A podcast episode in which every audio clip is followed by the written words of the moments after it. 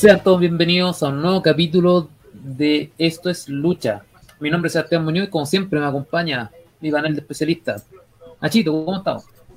Vamos, estamos bastante bien. Se vienen cositas como se, se dice comúnmente para los lolos. Y nada, semana muy relajada de lucha.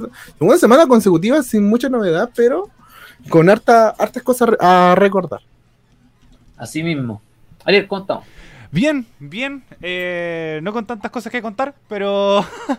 no, no, con tantas cositas nuevas. Pero sí seguir con las actuales, por ejemplo, seguir a Radio F5, Radio F5 en Radio.f5 en Radio F5 en Facebook. Bueno, eh, por mi parte, yo he estado lleno de entonces estoy muertísimo.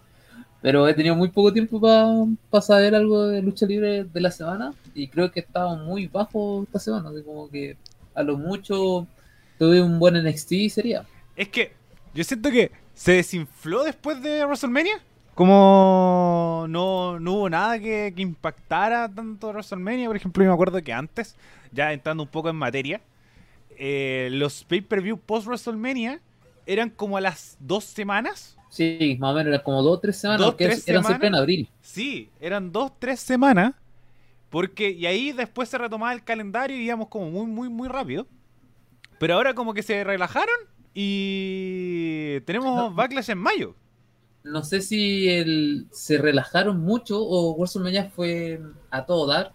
Así como que tiraron toda la carne de. Bueno, la semana de WrestleMania. No, no. Siento que tiraron toda la carne a la parrilla. No, yo creo que eso, eso no, no tiene nada que ver porque en, otras ediciones siempre pasaron cosas buenas en los post, eh, siempre se, se esperan los Raw y SmackDown por WrestleMania y esos eh, en ambas condiciones han estado bajísimos solamente sus dos historias principales en cada uno de los shows es la que ha ido eh, agarrando un poco más de protagonismo, pero en anteriores, en anteriores ediciones, siempre las rivalidades de WrestleMania se mantenían o comenzaba el nacimiento de la persona que iba a liderar alguna de las marcas eh, ese año, o un regreso épico que te iba a dar una jugabilidad a, un, a una historia. Pero la historia está bastante floja, mezclan campeones con campeones, entonces al final terminan juntando una división y no, y no se ve homogéneo, a diferencia en NXT, que sí lo hicieron, pero porque es una facción que busca tres títulos. Claro, igual, igual no solo una facción, porque yo estoy viendo NXT hace muy poco,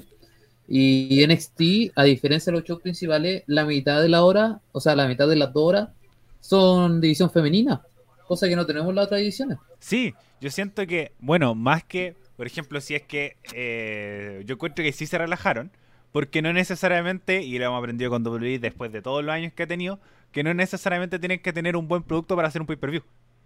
Entonces, como eh, pudieras tener un pay-per-view con una preparación de una semana, de ahí a que a ser bueno, eh, ahí a ello. Pero sí se puede hacer un pay-per-view entre medio.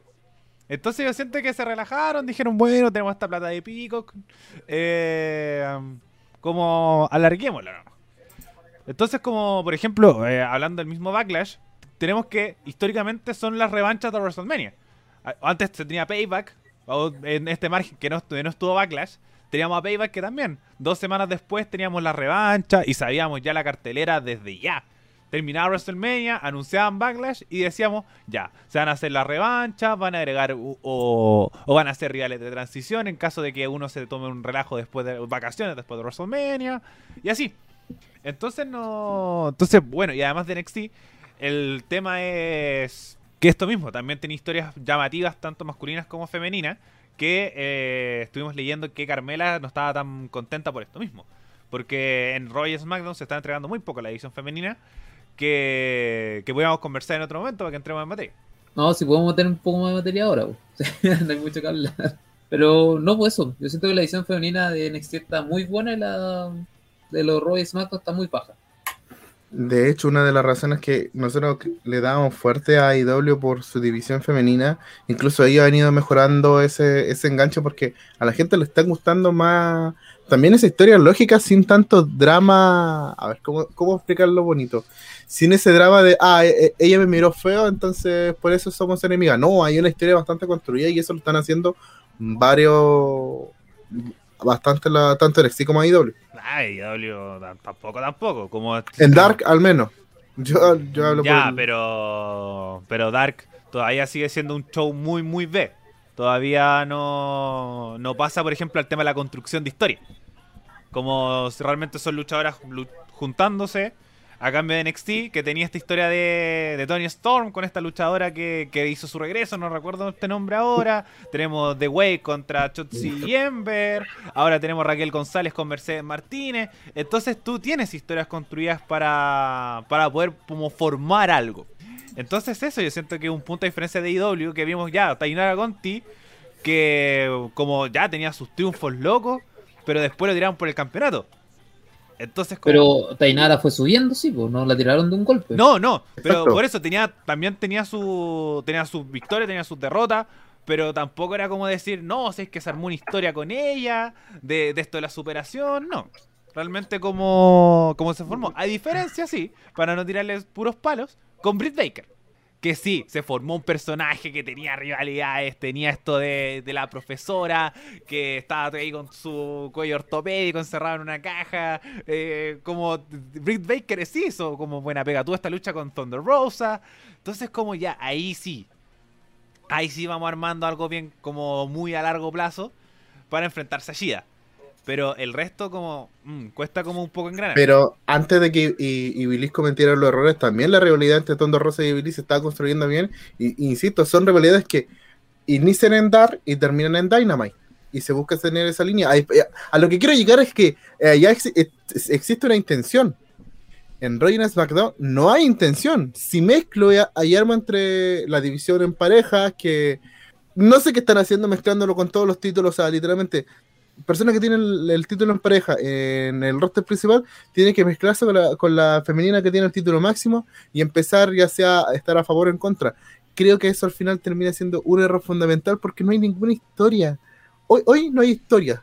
Es Salvo un poco el de Bailey con tampoco- Sacha. tampoco caigamos en eso.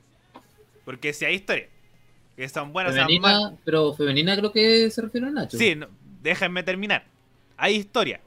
De ahí a que sean buenas es otra cosa. Entonces, Pero, eh, ¿cuál, ¿cuál es la historia actual la femenina? eh, bueno, esa, eh, Bailey. Bailey con Bianca. Siento que sí está como su, su conversación. El- está es como el es- Hello. es que-? Más allá de eso, yo estoy diciendo que, por ejemplo, AEW pelean por pelear. Y creo que fue una crítica súper grande. Que pelean por pelear. Al cambio, acá por lo menos eh, tiene la intención de tener solamente una historia principal. De que sea buena, es otra cosa. Que se están manejando muy mal las cosas, sí. Pero no es como que no haya historia. Yo siento que en AEW de repente pelean por pelear. Más que formar una historia. Por ejemplo, muy buena la lucha. Pero Tainara con Shida tampoco es como decir, no, tuvieron unos antecedentes, se vieron, se enfrentaron. No, pelearon por pelear. Entonces, como por lo menos todo trata de formar eso, que salga bien, es otra, es, otra cosa. Que realmente le están poniendo poco cariño a la división femenina, efectivamente. Y se está notando mucho. Claro, ya volviendo un poco más a lo que íbamos a hablar ahora, como no tenemos mucho que hablar, aunque parece que igual fue un poquito que hablar al principio, eh, en dos semanas viene el evento post WrestleMania, que en este caso se llama Backlash WrestleMania. Y recordemos que Backlash empezó en el año 1999 como Backlash in Your House. Y de ahí fueron eh, como 10 años, si no me equivoco, hasta el 2009 hasta que desapareció. Y después volvió en el 2016 ya por septiembre. Ahora, eh, este evento siempre, pero siempre ha sido la revancha de WrestleMania y siempre ha dado de qué hablar. No sé si ustedes piensan lo mismo. Por lo menos antes de que el evento fuera descontinuado después del año 2009 o 2010, si no me equivoco, eh, Backlash siempre tuvo buenas revanchas y, continuación de rivalidades que, eh, por ejemplo, si ganaba el Face en WrestleMania, el Hell se, venía, se, veía demasiado dominante o daba un giro completamente para que la historia se concluyera. Entonces creo que esa... Eh, Backlash por lo menos siempre fue entretenido las ediciones que yo vi en vivo, eh, o sea, por la red, 2008, 2009, 2008, 2009, 2010.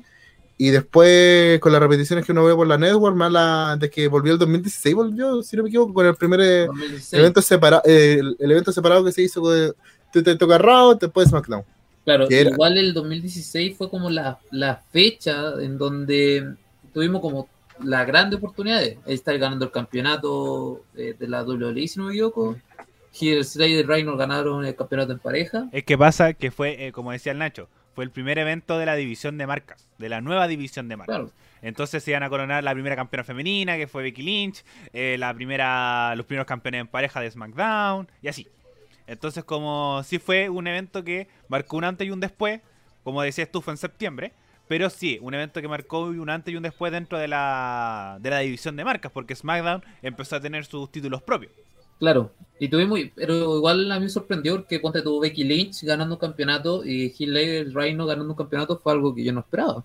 Yo me esperaba ahí está en ese tiempo. Es lo que- que pasa es que en ese tiempo, ahora como siguiendo la línea de lo que estábamos conversando, en, ese, en esa época, todas, por decir así, o la gran mayoría, tenía una historia bien enlazada y para una sola marca. O sea, la historia de Heath Slayer, de Heath Slayer, que después se sumó Reino, viene por el tema de que él quería, ¿cómo se llama? Él era el agente libre que al final lo que estaba buscando era don- tener un contrato, ¿cachai? Y pero ese igual ahí, nació el tengo hijos, así como Sí, pega. Sí, pues por, por mis hijos, ¿cachai? Entonces, esa era, esa era una de las historias principales y por eso era bastante llamativo de que Heath Slayer ganara el campeonato junto con Reino en pareja. Don, por eso la gente estuvo tan eufórica. Eh, en el caso de, del campeonato mundial también, si no me equivoco, ahí fue Eddie State Dinambro, si no me equivoco. Ahí está el Dinamo. Sí, fue una buena pelea. Entonces, tienes construcción, y esa fue una construcción de rivalidad bastante de, de meses, por decir así, eh, que después siguió y siguió con, con el cambio eh, paulatino de la casa que construyó E-Style, parte ahí. Entonces, so- son muchos factores y después la misma historia, el nacimiento de Becky Lynch, porque Becky Lynch no había ganado ningún campeonato hasta esa altura, gana el campeonato de femenino de, de SmackDown, ya si el reinado fue bueno o malo, ya eso se, se analiza después, pero todos felices porque Becky por fin había conseguido el campeonato que se merecía, porque era la única de las Horsewoman que no había tenido un campeonato hasta esa altura. Las otras tres ya tenían su consolidación, menos ella. Y, y eso, se, se pueden seguir solamente, pero ahí, por último, con ese evento tenéis tres historias principales, que las tres historias principales o finalización eran buenas porque todos tenían su fin. Ya, pero yéndonos igual un poquito más a la actualidad, las de ahora, las dos que ya están pautadas, igual tienen su algo de historia. Tanto el Ding Dong como la del campeonato universal, o no, el campeonato de WWE. Sí. Lo- las dos tienen historia. Entonces vamos por la misma rama.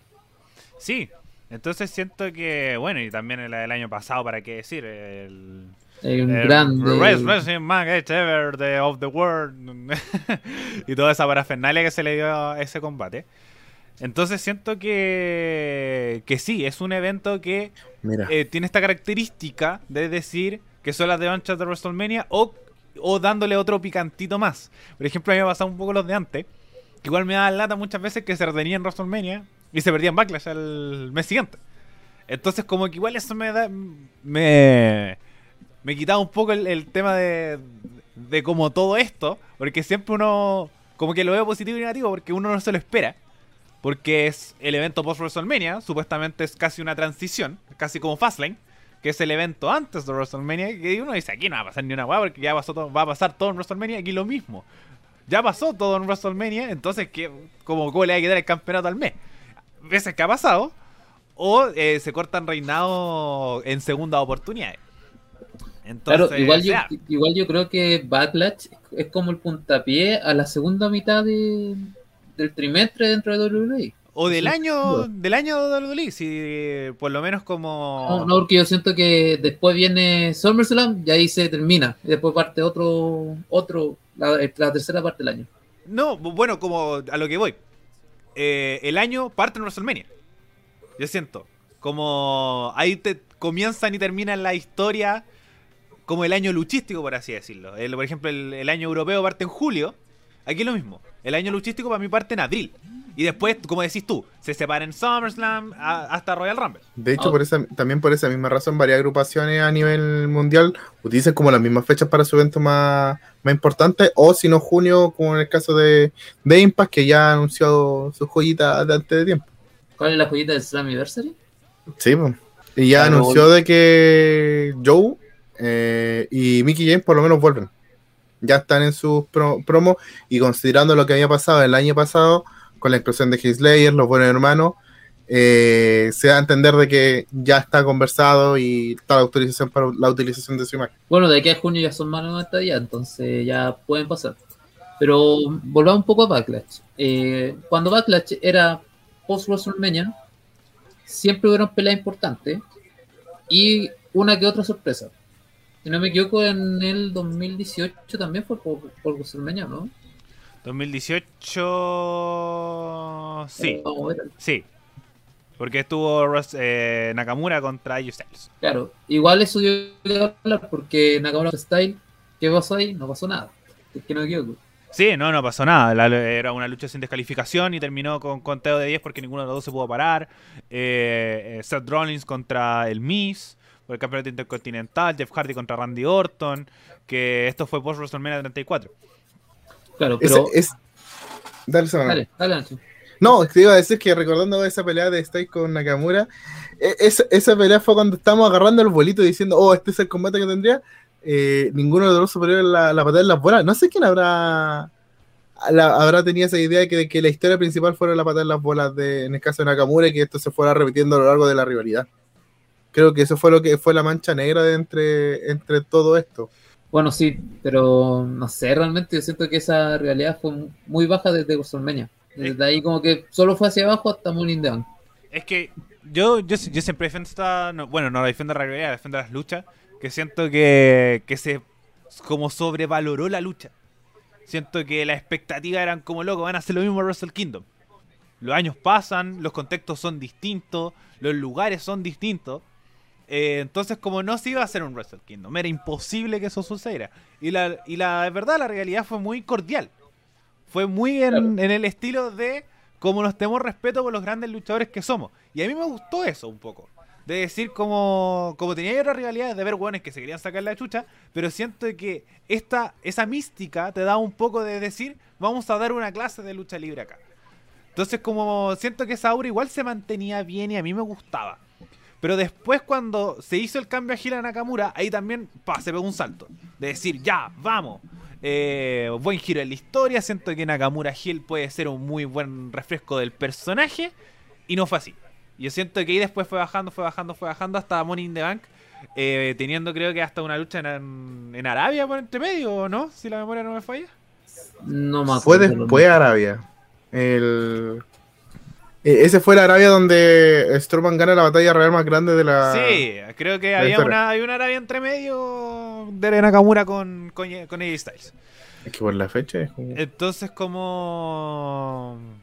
Como que siento que sí esa realidad se, se puede haber dado mejor, pero en Backlash Sí, como no, no se dio lo, lo que se esperaba dentro de todo, sobre todo con la revancha de WrestleMania con este cambio. Claro. Pero acá viene mi primera pregunta. Eh, ¿Cuál fue el momento que más recuerdan de, de algún backlash? Nacho, vamos contigo primero. Yo tengo tres. Eh, pero me voy a quedar con la con estas 30 minutos submission match de entre Benoit y Angle.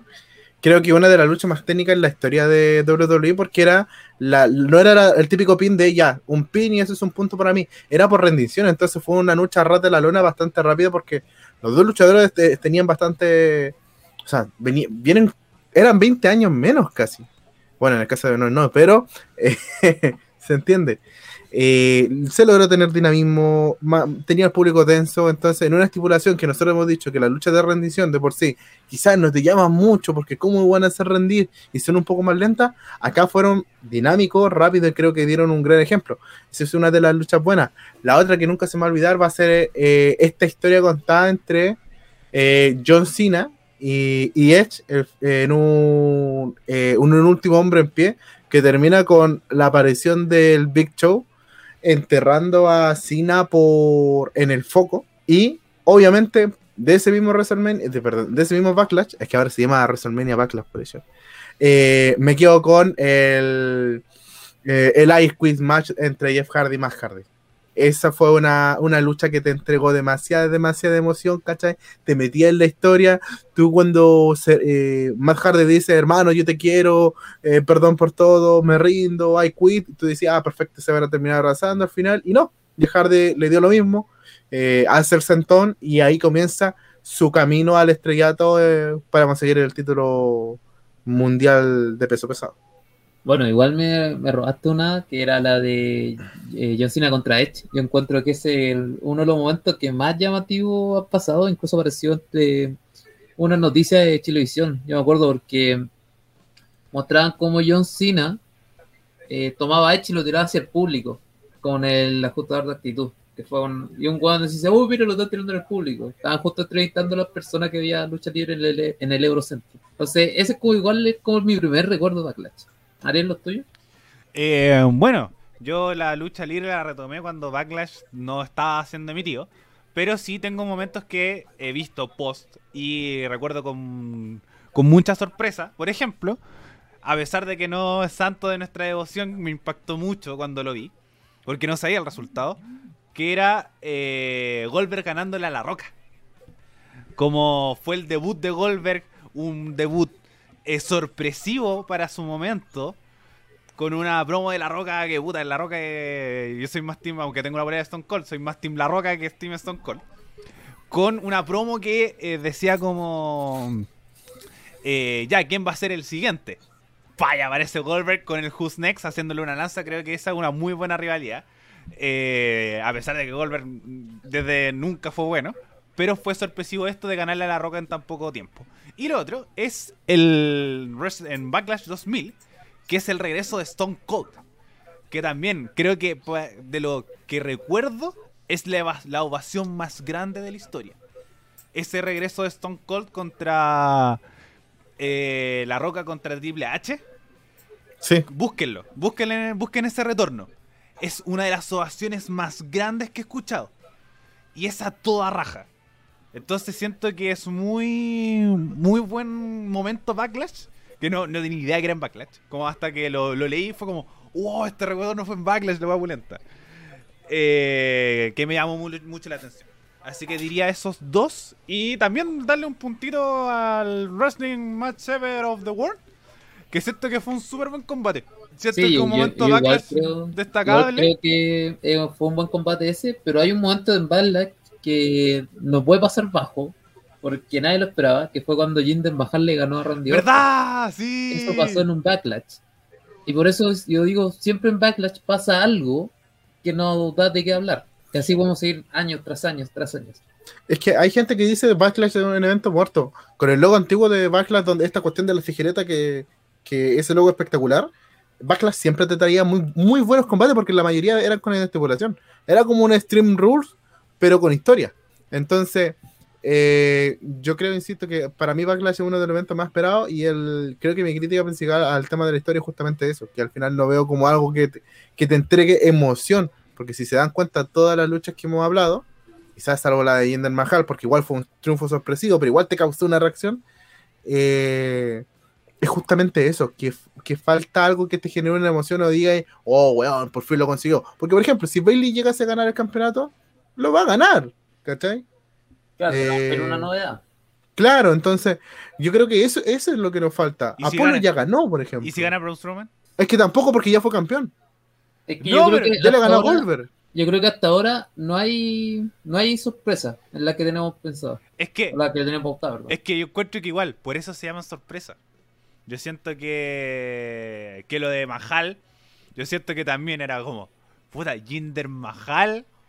Yo siento que para mí es la, la más sorpresiva del último tiempo. Como, como de, sí, no sé, si fuera muy O'Reilly como a luchar por el título y gane. Entonces, como cuando ganó, fue como, ¿de verdad ganó? Es que, Entonces- pero por- Entonces yo siento que, eh, que las sorpresas pasan hasta que se dan. Como suena, por algo también es una sorpresa. Pero es que ahí ya comenzó con el Majarraya moderno, en, en el transcurso de su rivalidad, ¿cachai? No es que cuando fuera campeón se transformó en el Majarraya more- No, moderno. cuando fue campeón. Porque si te pre- yo te pregunto, incluso creo que podéis ver, como ya que te gustan este tema de las apuestas, ¿cuánto habrían apostado por Jinder Mahal? No, yo creo que Nadie. terrible, pero Nadie. que apostó por Jinder Mahal Se forró. se compró la casa de Porque, porque siento que era un momento sorpresivo que uno no se esperaba y creo que se dio hasta el momento que se tenía que dar. Como muchas veces nosotros hemos pecado en este programa de decir yo no espero ninguna weá, pero estuvo bueno. O por ejemplo, cuando retornó Roman Reigns decía puta la weá fome, ¿no? y, en- y- apareció apareció el perrote.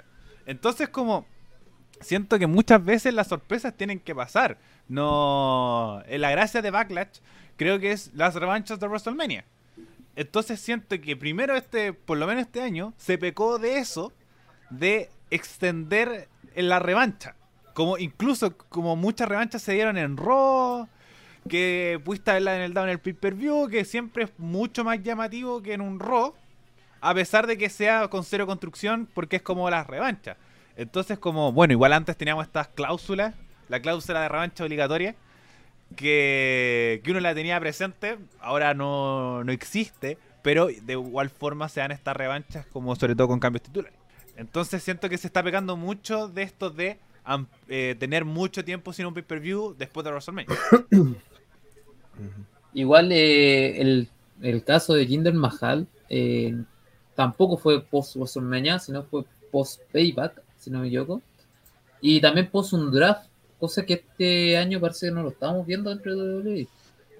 ¿Hay, hay un draft post WrestleMania? Sí. Sí, siempre había, siempre ha sido después de WrestleMania y después de SummerSlam, si no me equivoco.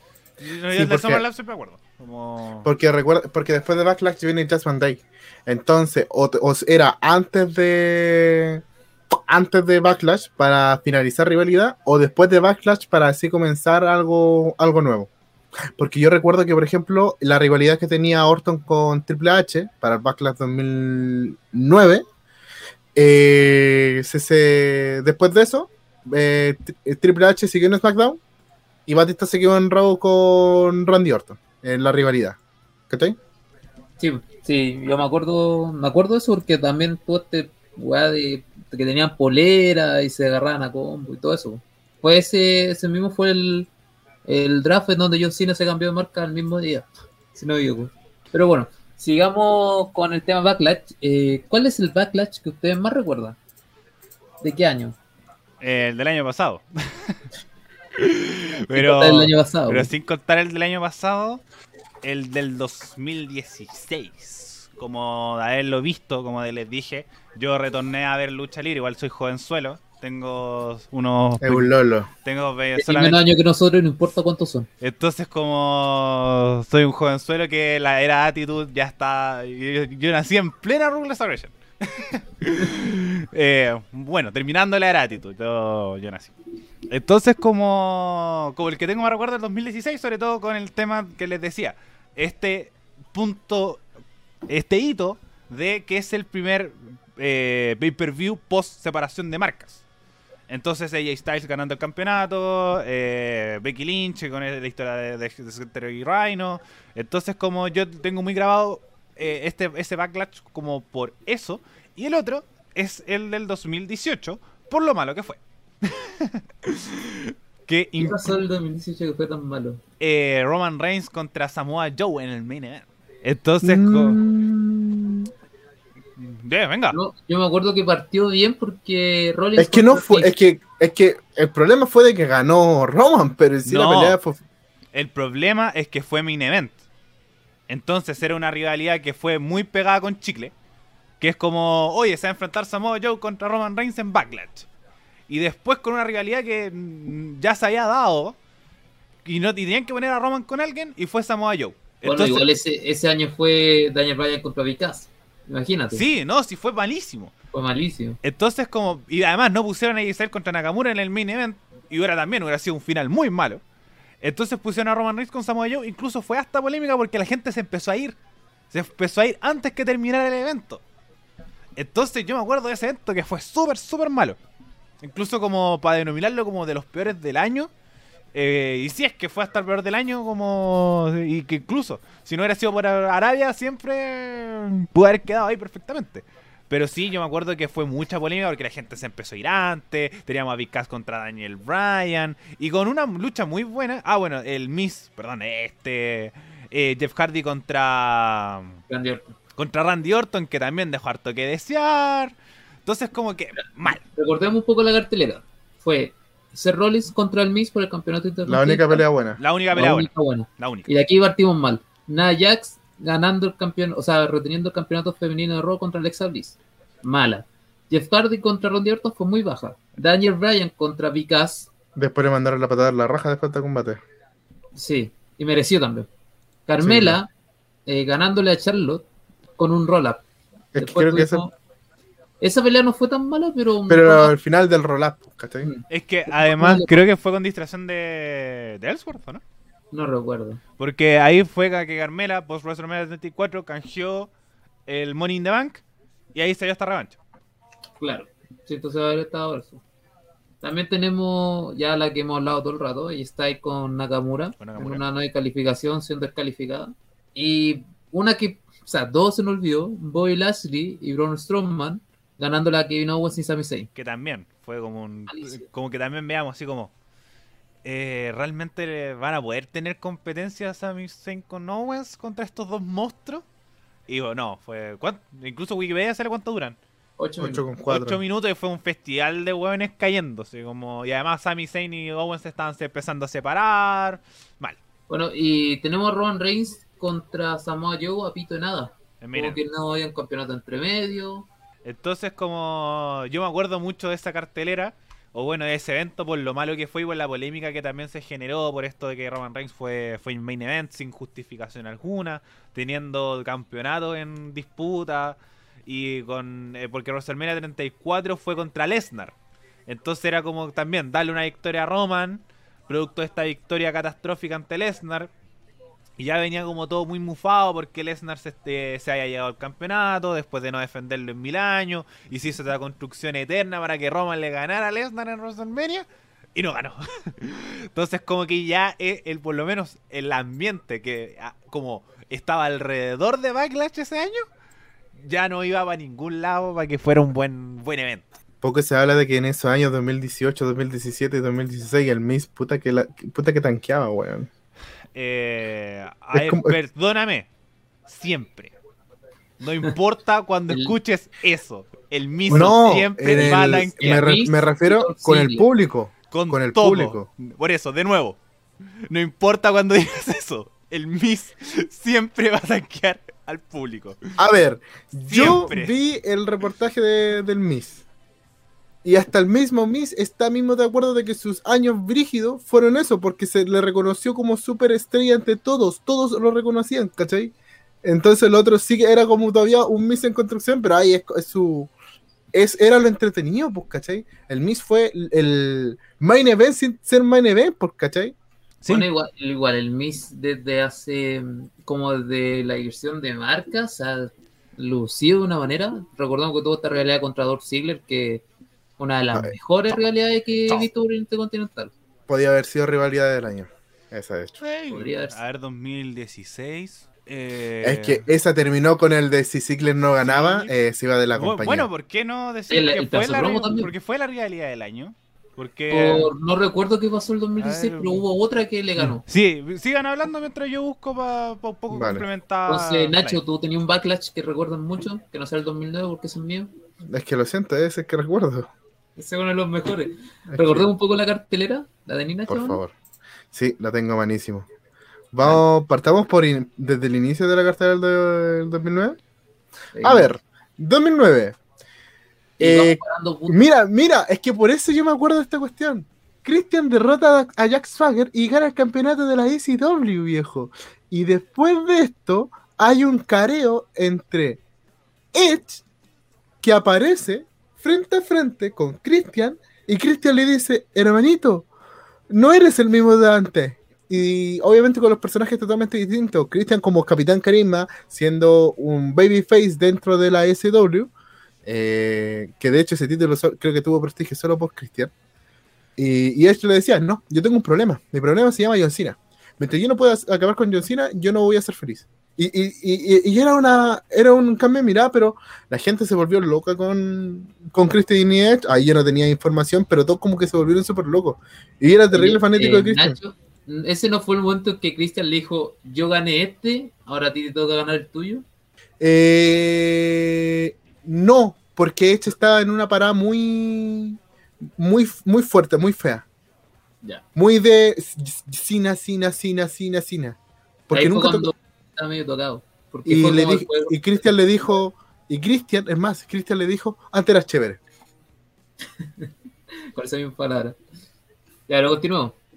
Ya, después vino eh, Chris Jericho contra Rick Steamboat, eh, el dragón, que ese combate para ser viejito lo hizo súper bien. De hecho, fue Duro. un combate que a mí me llamó mucho la atención porque él era un viejo, pero volaba y el loco que suspendía en el aire. Era lo Y el mejor. tiempo, mira el tiempo. Sí. Eh, Sí, duró como 16 minutos con cinco- 17 minutos. Esa fue una de las mejores peleas de- del evento también porque fue súper dinámica. Es que la gracia ahí fue que el dragón eh, también no me acuerdo si el dragón también aplicaba las murallas de eh, Jericó, pero con un medio cangrejo. Él, él Claro. aplicaba el medio cangrejo, mientras que Jericho obviamente le ganó con, un- con su muralla. Pero para ser viejito tenía mucha fuerza de brazo y ese fue su último, obviamente fue su último combate porque él volvió con este que en WrestleMania hicieron como este combate de las leyendas contra Jericho, pero él fue como el viejito que más se destacó y le dieron esta última lucha y creo que Jericho, aún con su papel de heel, le mantuvo un respeto y lo hizo lucir bien en la derrota, como nosotros decimos. Es que además, que- además tenía mil años ese caballero, si cualquier movimiento igu- que hiciera. igual- No, a lo que. Para terminar la idea, como tenía mil años, pero se movía como si tuviera 15. o- Sí, po. Entonces, como si eh, cualquier cosa que hiciera ya era llamativa. Pues además, como este combate de WrestleMania 25, igual quedaba ahí como medio medio, porque Piper también tenía mil años y Snuka también tenía mil años. eh, que no hicieron mucho, entonces todo lo hizo Steamboat. Y para el tema de eh, la investigación corta que hice sobre el año 2016 en WWE, eh, como sí podría llamarse la rivalidad del año, porque compitió mucho contra de Charlotte Flair contra Sacha Banks, que fue como una piedra de como la base un poco de esta nueva división femenina post WrestleMania 32, porque la realidad de WrestleMania fue Triple H contra Roman Reigns. Eh, después tenemos que eh, tenía un poco esta nueva rivalidad en- del escudo, teniendo a Seth Rollins contra Roman Reigns, teniendo la triple amenaza en Battleground. eh, al principio tener a, a Lesnar contra eh, Dean Ambrose y eh, Roman Reigns. Después eh, también tenemos una muy buena que era Roman Reigns contra AJ Styles, que también fue en, en Payback y, y, y, y- y- y Extreme Rules. Pero sí, realidad del año yo siento que es Ziggler contra el Miz el año. Yo creo que en ese igual le gana solamente por el contexto de cómo estaba la división femenina Sí. antes de la llegada de la gente de NXT. Eh, que el desastre con Charlotte sí significó porque había interés del público en la historia, más no en las luchadoras. Creo que ese es un cambio importante de Switch en el público norteamericano. Después vino Kane eh, venciendo a CM Punk en 9 minutos con 30. Ya, igual esa pelea no tan recordable. No, pero ahí te daba un antecedente. Si CM Punk perdía una lucha de esta, no, no canjeaba nunca su maletín.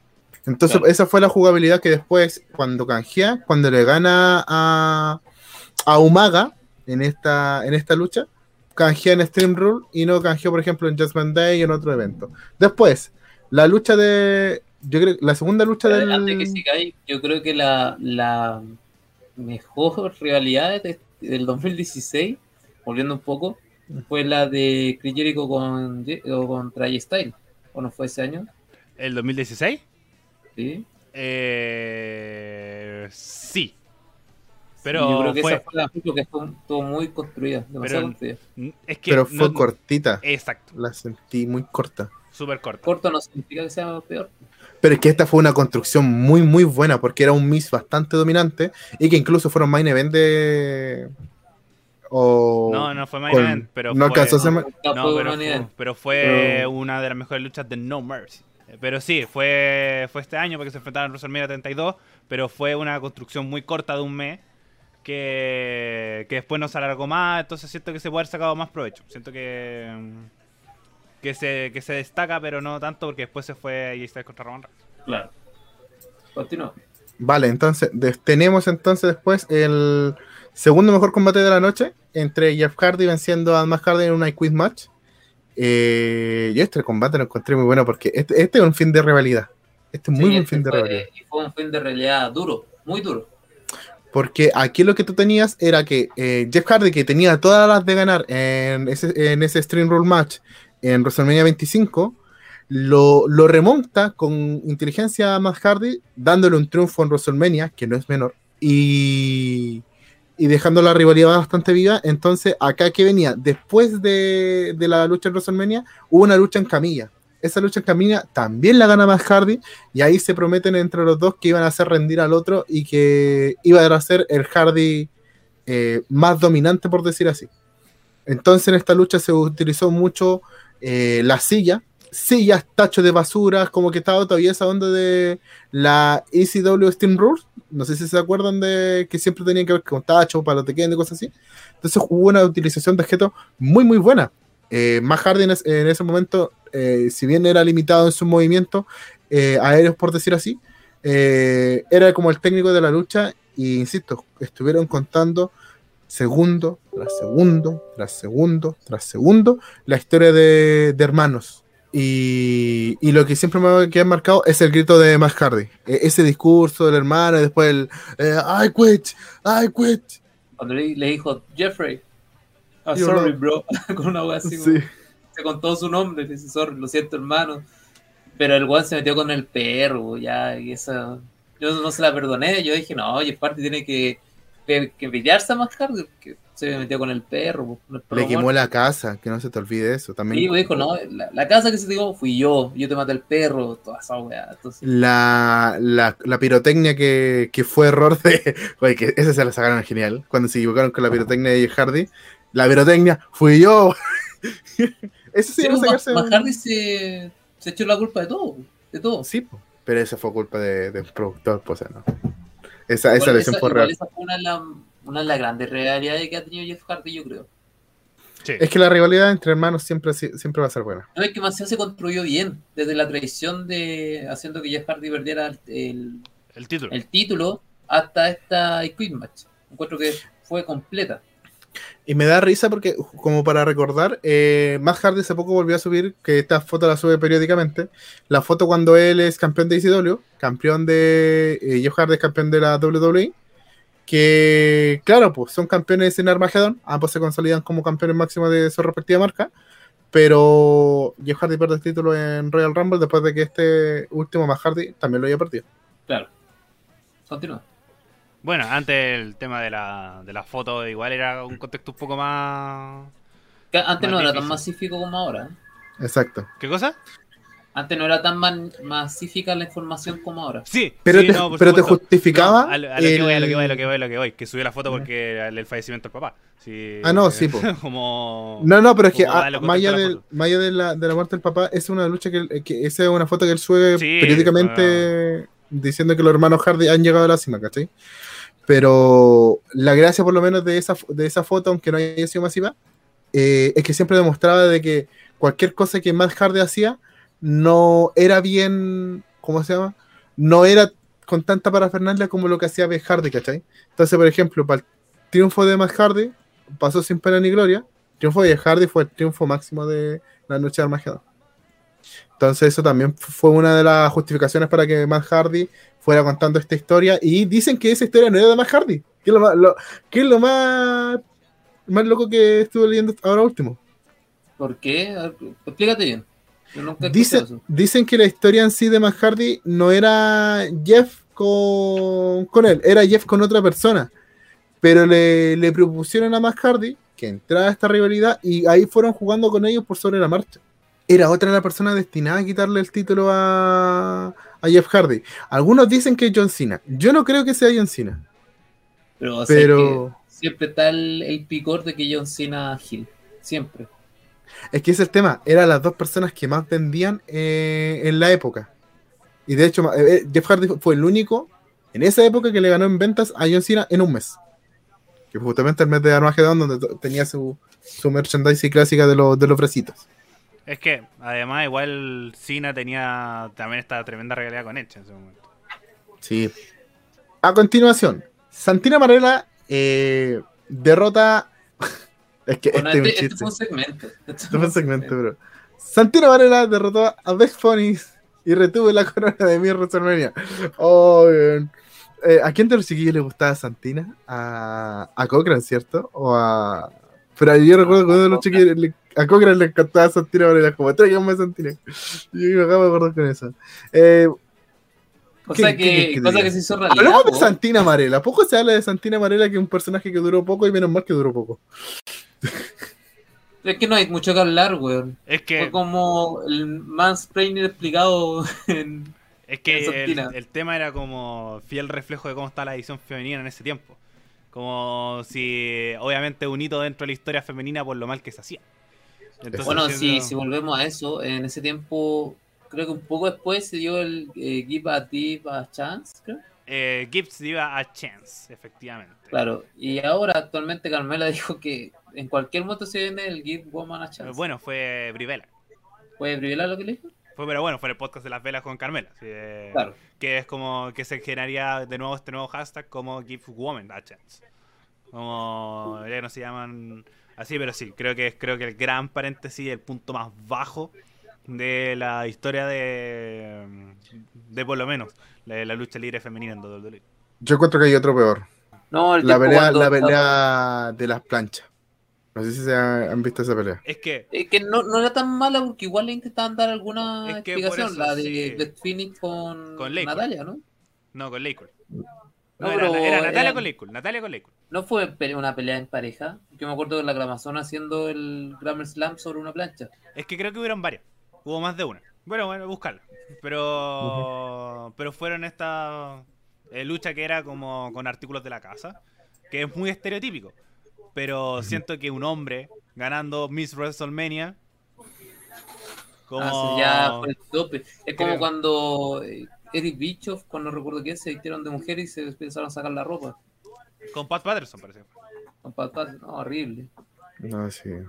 Era algo que no, no, no- no tenía ni pie ni cabeza. Bueno, quitémonos el magano porque aquí fue la final. O sea, tampoco.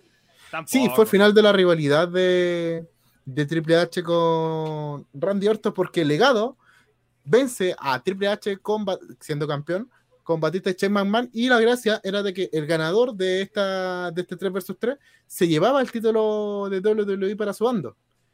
Eh, yo recuerdo que aquí Shane se lució. Sí, en esta pelea, en esta pelea igual era súper personal porque Randy Orton acá venía piteadísimo. Era cuando empezó a decir esto que yo tengo un problema, yo escucho voces, le pegó Putkin a todo el mundo que quiso, se pitió a toda la familia McMahon. Es que ahí, ahí hay dos pero. Primero, como igual ponía el, el campeonato de WWE en una lucha de tercia. Como... Ahí yo siento La, que no- la justificación era porque era uno de sus mejores amigos, eh, Batista, por el tema delegado, y el cuñado. Es que lo mismo. Como lo, lo que No, de hecho fue porque eh, a Batista se lesionó una pelea con Randy Orton, entonces Randy Orton le dijo, Juan, eres súper débil. Y lo otro era el ataque hacia hacia Triple H y su familia. Es que sí, no, es que la historia está, está bien, como lo que conversamos al principio. Tiene historia. De ahí a que sea bueno, es otra cosa. No, de hecho, esta fue una buena historia. Es que Yo recuerdo que fue súper buena. no, fue porque- súper buena antes de WrestleMania. Que fue una Eh, realidad no, toda es raja. que acá terminó bien porque más encima era por una oportunidad por el campeonato de WWE. Entonces, ¿Cómo? cualquiera que ganara, estaba la atención que cualquiera de los seis podía ganar el campeonato. Es que lo mismo, ¿cómo poner, eh, lo sigo insistiendo, cómo se puede colocar un campeonato de WWE en una lucha tercia? Entonces, como, y más encima Lo que se pierda. hicieron, Eh, lo hicieron, dijeron, el que gana, gana el campeonato. Y ahí estuvo la tensión entre Batista, que estaba ahí buscando el campeonato que nunca perdió porque se lesionó, y Y Triple H, que quería el campeonato de, de venganza. Entonces, entre ellos dos empezó a agarrar la pelea y después se separaron de marca. Pero, ¿era cualquiera? cualquiera, el que gan- el que hacía el pin gana el campeonato. De hecho, En en, el un caso- momento, si no me equivoco, le sacan el, el pin a uno de su mismo equipo. En el caso delegado, eh, eh, ¿cómo se llama? Ah, espérame, eh, ya. Si el equipo tri- tri- no, no, no, eh, mentira, mentira. Si el equipo Triple H ganaba, Triple H retendría su título y legado se hacía con la victoria de Randy Orton. Aquí hace la aclaración Wikipedia. Ah, ya. Es que por yo eso- recuerdo realmente que eh, Lo que sí H, pasó- lo que sí pasó-. Lo que sí pasó fue la tensión porque Batista quería atacarlo con todas sus fuerzas. Entonces, la historia que Ah, se contó era que utilizaba diferentes objetos. Y de hecho, el título a Triple H se lo cuestan porque eh, Batista le iba a pegar a. No a Cody Rose, a- al otro. A DiBiase. A a Jr. le iba a pegar un silletazo. y Tipi hace se lo alcanza, lo empiezan a retar y cosas así. Batista se enoja, mira para el lado y ahí pa- aparece la última transición donde eh, conquista el título de Randy Orton. Pero insisto, aquí Shane McMahon se lució y fue su última pelea. Así. Esta fue la última pelea de Shane McMahon después de muchos años, de- por años de, de la compañía. Hasta casi el 2016, porque vuelve Backlash junto con, con Jake McMahon. Y es cierto que igual Jake McMahon trajo Backlash. Así como dijo, oye, volvamos con Backlash. Era bueno. Sí, a mí me gusta. eh, a mí lo único que me- yo necesito, porque nadie revive, ni NXT, ni WWE, eh, de Saturday Monday. De, perdón, de eh, Saturday Sunday. No, lo intentaron con una cosa que se llama eh, Saturday no sé cuánto, que era como para cabros chicos. Y no funcionó. Que ahí vimos el, el- a Daniel Bryan haciendo esta bolita que no le hicieran pin. No, no acuerdo. una hueá que no duró tanto. No, no me acuerdo. Es que yo sé lo que le dice el Nacho, como siento que sería un gran evento, como sobre todo en el tema de las redes sociales. Siento que ahora con el boom funcionaría súper bien. Yo- Ah, pero, perdón, eh, ¿dijiste Saturday Night o Saturday? Eh, Sun- eh, Cyber Sunday. Este de que tú ah, ya. La- escuché, mal, por eso estaba hablando de otra buena que. ¿Votaba por la lucha O o por la el retador, la cachai? estipulación, entonces siento que, que con ahora con las redes sociales, como, como no sé, votando like a una foto, a un comentario con el hashtag, eh, votando en la página, qué sé O votando en Twitter, ¿cachai? Algo Pero, así, sí, no. se- sería genial. Imagínate, si no- Imagínate Cesaro. Ya, es que Cesaro, si tu oportunidad, tiene que ser por la gente. Y como los hueones son troll, eligen a un hueón. Nada que ver, po. Pero yo siento que igual estaban así como. No eran realmente reales las encuestas que hacían. No, pero... Y yo creo que por eso no se quieren meter así como para que no digan. Eh, no, hicimos trampa y realmente la weá no, no fue así. Creo que sí, porque hubo una que era- estaba como súper peleada y la persona que le tocó pelear no estaba ni preparado eh, en, en saber qué tenía que hacer en el match. Y creo que después ¿Cómo? de eso lo dejaron de hacer. Sí. Como que no ganó la lógica. Entonces, como que tiraron una rivalidad a la basura y tuvieron que seguir a la gente. Ya, terminó con eh, Backlash en 2009. Que aquí viene una pelea que a mí me gusta mucho. Te la, de, te la cedo, dígalo como con todos sus letras. Bueno, que ya lo hablamos anteriormente. eh, Edge derrotando a John Cena en un Last Man Standing match. Que encuentro que fue una pelea que cumplió con el Last Man Standing match. eh, se dieron vuelta por todo el, el, el coliseo en ese momento. Y sacaron movimientos súper raros, como este que John Cena tirando a Edge por el público. O la lanza que hizo- se hizo entre medio del público, etcétera.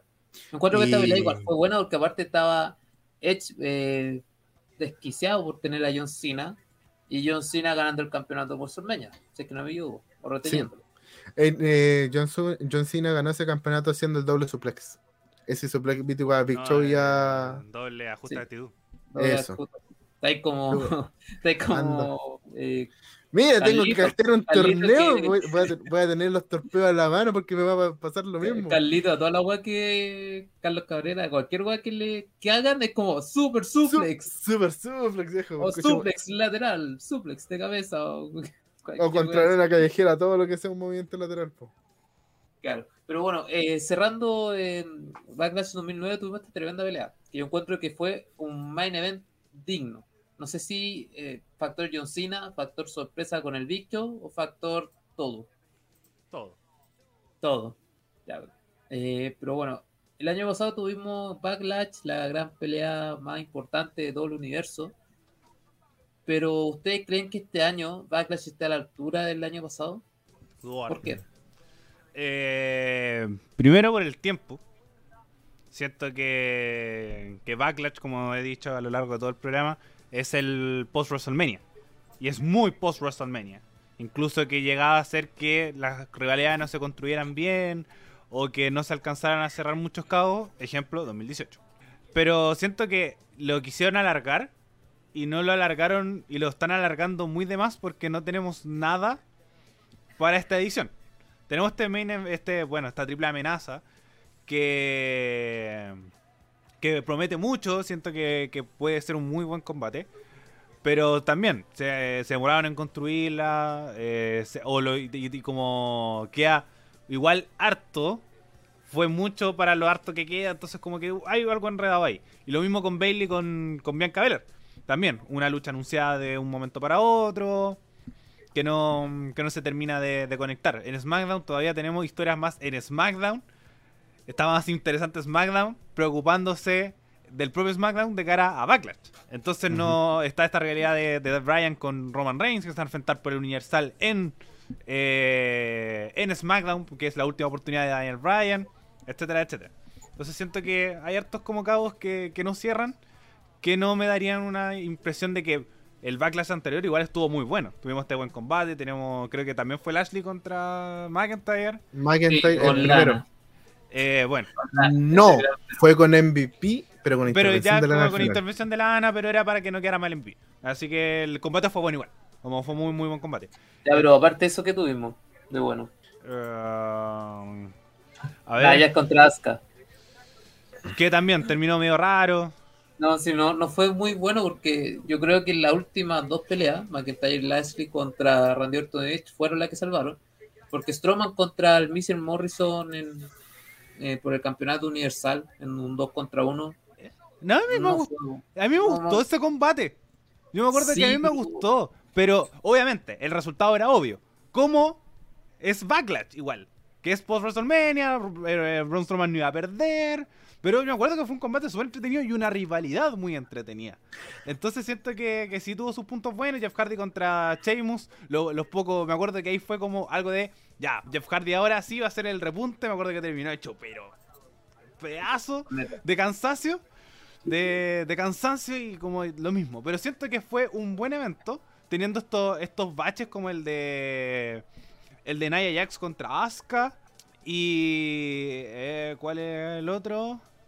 Ah, y el, y de pareja femenina. No, que, que encuentro que, que el pareja femenino, por más que el resultado fue bastante criticado, eh, de ahí nos dio un muy buen reinado con las cosas que pasaron después. Eh, no, pero a lo que vamos es como el evento mismo. Da me da lata que estoy leyendo la icónica, weón. Ya, pero Bueno, igual si nos ponemos a ver quiénes son los que están el año pasado y quiénes son los que están este año hasta ahora, Bailey y McIntyre, Lashley y Strowman son con lo único que, que están dentro de la cartera del año pasado y este año. Al Miss, ahora creo Miss que- también. Es que ahora es que es, está. es que no sabéis, es el tema. No que alar- alargaste este espacio para quizás formar más realidades que no formaste. Claro, igual Apollo Crews yo creo que sí o sí va a estar acá. Con su campeonato intercontinental contra Vicky porque ya lo tienen. Pero el año pasado estuvo contra Andrade. Es que es lo mismo, ¿por qué no lo hace ahora mismo? Entonces siento que, bueno, la escena estelar igual va cambiando, Nia Jax también puede aparecer. eh, Claro. Edge con Randy Orton, puta, igual tienen su edad, así que era muy difícil que volvieran a aparecer. Y ya primero era sorprendente que aparecieran en el Backlash. Entonces como, como ya la- los tiempos van cambiando y que bueno. Porque siento que, por ejemplo, está Bailey con Bianca Belair, eh, Rhea Ripley, lo más posible que defienda contra Asuka o contra Charlotte, entonces vamos renovando un poco los nombres. Creo que eso es súper bueno. Claro. Nacho, ¿tú creí que el año pasado, o sea, que el de este año va a ser mejor o peor que el año pasado? Yo me quedo con la lógica de esto en lucha que mientras más mierda le tira un evento, más bueno puede llegar a ser porque nos pueden sorprender y callar la boca. Pero en expectativa no, no tengo nada que me da, salvo el Damian Priest vs. Miss, que creo que ese combate sí se debiese dar. O Claro. Damian Priest con John Morrison y creo que pueden tener buena química y, y que le den 10-15 minutos de lucha, creo que también puede ser una muy buena lucha que y Damian Priest merece empezar a demostrar eh, que quién es él y que no necesita Bad Bunny para empezar a surgir en la empresa. Bueno, yo igual siento que este año puede ser bueno si es que saben ponerse las pilas, o puede ser muy malo si es que siguen haciendo el transcurso que siempre hacen. Ahora, eh, Backlash es un buen pay-per-view, en lo que ya la historia. Sí, ¿sí? Sí, obviamente nos Yo- faltaron varios. Como obviamente como todo tiene su alto y sus bajos, pero tenemos esta lucha de, de Stone Cold y Triple H contra los hermanos de la destrucción, eh, McMahon y Vince McMahon contra Shawn Michaels y Dios. Eh, está este salto de Shane McMahon que sale está del, del Ape, de la, del Titantron hacia abajo. Entonces siento Claro. que la historia nos ha entregado muy buenos eventos de Backlash. Hay uno que ah, se nos olvida todo, que es Randy Orton contra Cactus Jax. Contra Cactus. Jack también, entonces como que siento que sí, es un buen evento. Como, como todos los Yeah. pay-per-view, tiene sus buenas cosas buenas y cosas malas, pero sí, en suma resta es buen evento. Mira, tenía Rhino con Raven en el 2001, que también Regal con Jericho. Eh, el de 2001 lo encuentro bastante bueno, solo que obviamente Ah, uno ah, no tiene la misma vivo. ¿no? Parece que verlo, no. Pero bueno, Sí. Eh, ya estamos llegando al final, ya se nos pasó la hora. Y nada, pues es momento de despedirse, chicos. Ariel. Eh, bueno, gracias por llegar hasta este punto. La próxima semana tenemos el- la previa de, de Backlash de este año, ojalá con más, con más combate. Eh, recuerden seguir las redes sociales de la radio, radio.f5 radio en Instagram, Radio F5 en Facebook y también seguirnos a nosotros en Instagram y también en Spotify, iVoox, Apple Music y YouTube. Suscribirse, compartirlo, porque siempre compartir es ayudar.